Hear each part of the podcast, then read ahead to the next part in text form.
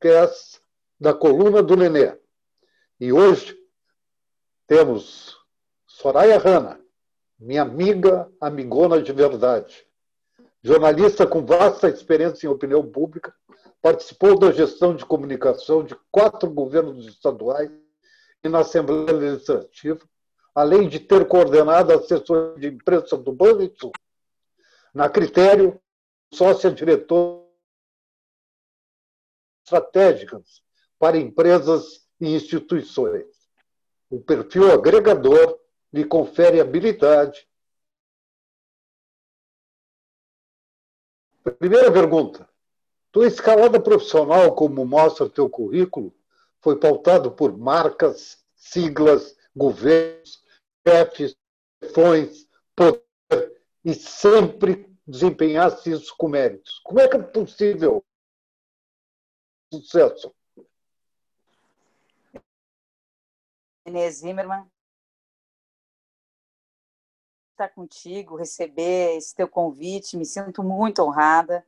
Acompanho a tua caminhada desde tantos governos, é como tu citaste aí, e sempre com muita admiração e sabendo como tu é uma pessoa que tu tem assim é, a credibilidade do mercado, mas também muito carinho das pessoas, porque tu é uma pessoa autêntica, tu é uma pessoa amiga, tu é uma pessoa leal e um visionário. Então, eu me sinto muito privilegiada de estar Lidos para participar do teu programa, do podcast do Neném.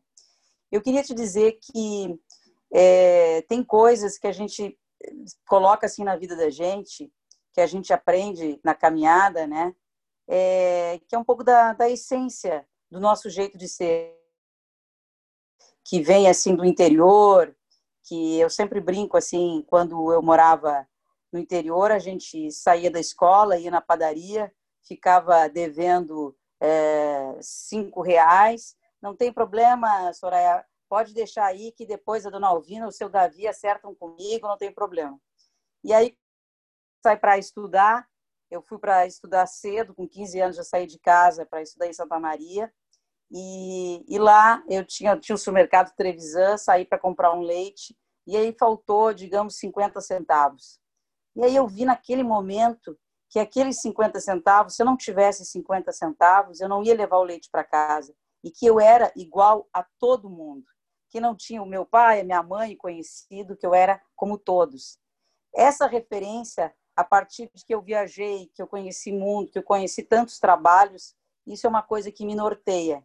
A gente tem que sempre fazer o melhor, fazer bem feito e respeitar as pessoas. É, ter abertura para aprender, e eu tive a, a dádiva de ter chefes maravilhosos, né? para citar alguns em governos, né? eu trabalhei no governo Brito ainda, meu chefe maior ali era o Nelson Proença, uma figura encantadora, uma cabeça privilegiada. Meu chefe direto era o Fuscaldo, né?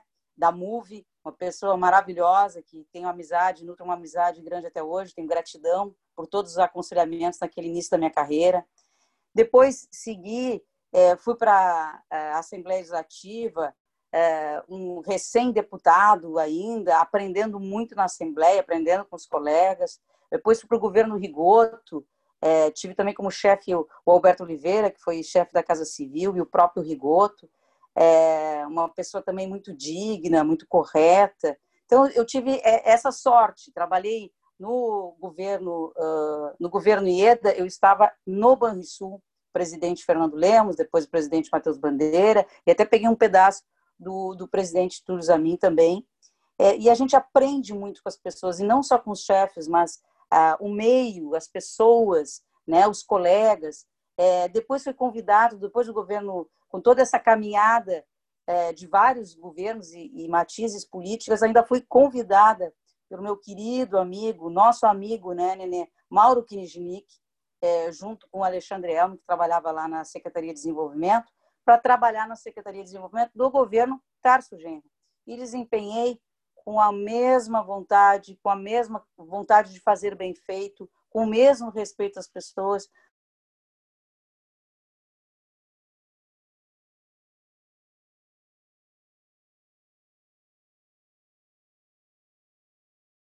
tem que ser voltado para a sociedade, para a relevância social. Eu costumo dizer que o nosso papel é tentar, de alguma forma, transformar a realidade, melhorar a sociedade.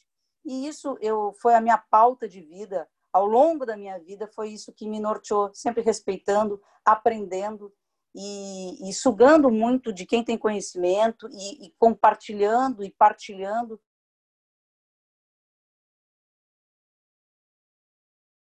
de aprender nessa missão, de levar alguma coisa, de passar para os nossos filhos e aprender com os outros, sempre com muita humildade, mas uma compreensão de que a gente tem que fazer, sempre buscar fazer o melhor.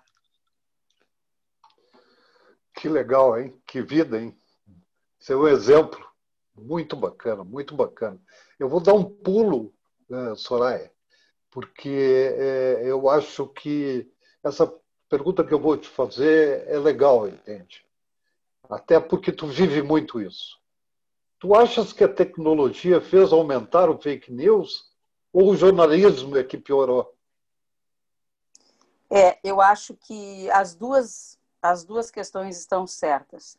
Evidentemente que a tecnologia ajudou, porque tu tem, é a forma mais rápida, né? Tu tem mais agilidade, então tu tem uh, ferramentas aí uh, abertas para trabalhar isso, mas também a gente tem que fazer uma autocrítica que o nível, nosso nível, talvez também vindo das, uh, uma parte também é acadêmica das universidades, tá? A gente perdeu um pouco aqueles grandes mestres, né? Eu tive uma dádiva aí de ter mestres como o Leonan, o Marcos Leonan na PUC, lá na FAMEX, tive o Tibério, tive a Magda Cunha, tive tantos professores importantes assim na minha caminhada que chamavam a atenção da gente é, no sentido dessa importância dos princípios, dos princípios éticos, do que, que é notícia, do que, que não é. Então, essa coisa também, e também não é só a tecnologia, nem só o jornalismo uh, que piorou, mas também há uma questão comportamental e cultural que, infelizmente, é, a gente está vivendo um ciclo aí que a gente tem que tentar puxar um pouco para a realidade, né? Esse sentimento de lacração, né? De eu vou lacrar com isso, eu vou ou ser primeiro, né? Eu tenho que correr para ser primeiro, sem apurar alguma coisa, sem é, tocar naquela questão que é decente, de conhecimento, de saber se isso pode prejudicar alguém ou não, até quanto eu posso prejudicar essa pessoa ou essa instituição, né? Mas o que vale é lacrar, é sair primeiro, é a audiência, sem a qualidade. Então, é um pouco de tudo. É um pouco da nossa academia, que, que realmente, infelizmente, baixou o nível. academia, eu digo assim, os cursos de jornalismo, é, que ficaram muito voltados, muitos deles, para crítica política ou para ideologia, e deixaram de estudar mais filosofia, de estudar mais o princípio, mais a, a moral, mais a ética, mais a decência, mais o que é o nosso papel frente à comunicação, como instrumento uh, realmente de mudança social, de fiscalizar, de apontar, de construir.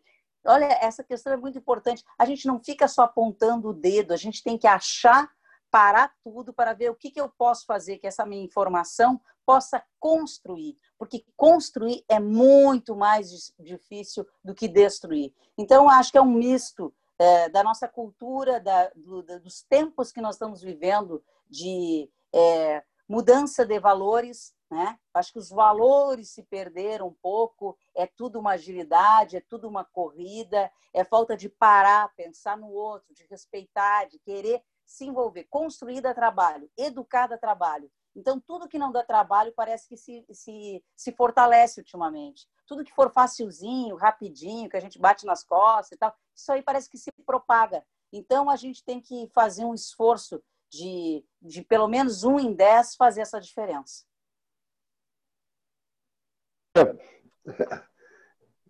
Como é importante a gente ter esse pensamento. Né? E, e, falando em importância, que te move mais? O que te dá mais força além da tua família que tu construíste e que é teus dois filhos, teu marido, é, teus, teus é, sogros que vivem fora, na Suíça, e assim, o é, que, que te move? O que, que te move a ter essa força incrível e essa moral e ética que, que te, te norteia? Olha só, uh, Nenê, eu, como tu sabe, né, sou filha de um palestino que veio para o Brasil com 25 anos e, e, e, que nos ensinou umas coisas assim muito uh, importantes na vida, né? Uma é, por exemplo, a amizade que nós temos com os judeus e como tu é um judeu, meu amigo de fé, meu amigo do coração, porque meu pai sempre ensinou a questão da tolerância, do respeito, do amor com as pessoas, do sentimento de sempre querer construir, de querer fazer a coisa certa. Então, eu, eu nutro isso comigo. Não queria mãe... te, te interromper. Eu uhum. me lembro daquele artigo que tu escreveu com o Túlio, que é espetacular, o Quatro Mãos. Exatamente, que a gente falou das pontes, né, da tolerância, de não trazer um conflito para cá, onde a gente construiu tanta coisa junto, tanta coisa bonita.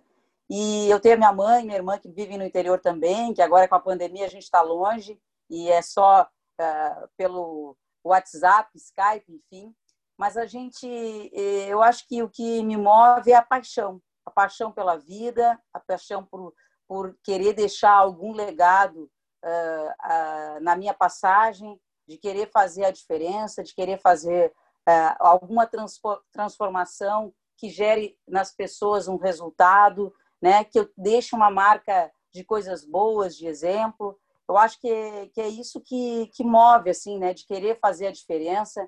E é uma motivação, assim, muito mesmo de paixão mesmo, de, de querer fazer certo, de se aprofundar. Às vezes as pessoas me dizem assim, ah, Soraya, não, não vai tanto, não seja tão intensa, não, não vai ter energia, mas isso me alimenta. Então, é um jeito, assim, de ser. E eu tenho, assim, sempre é, ah, uma motivação para mim é agradecer muito, sabe? Agradecer, eu tive a sorte também nessa construção é, de estar numa empresa que eu sou sócia com mais três pessoas que são maravilhosas, meu sócio Kleber Benvenu, que é o sócio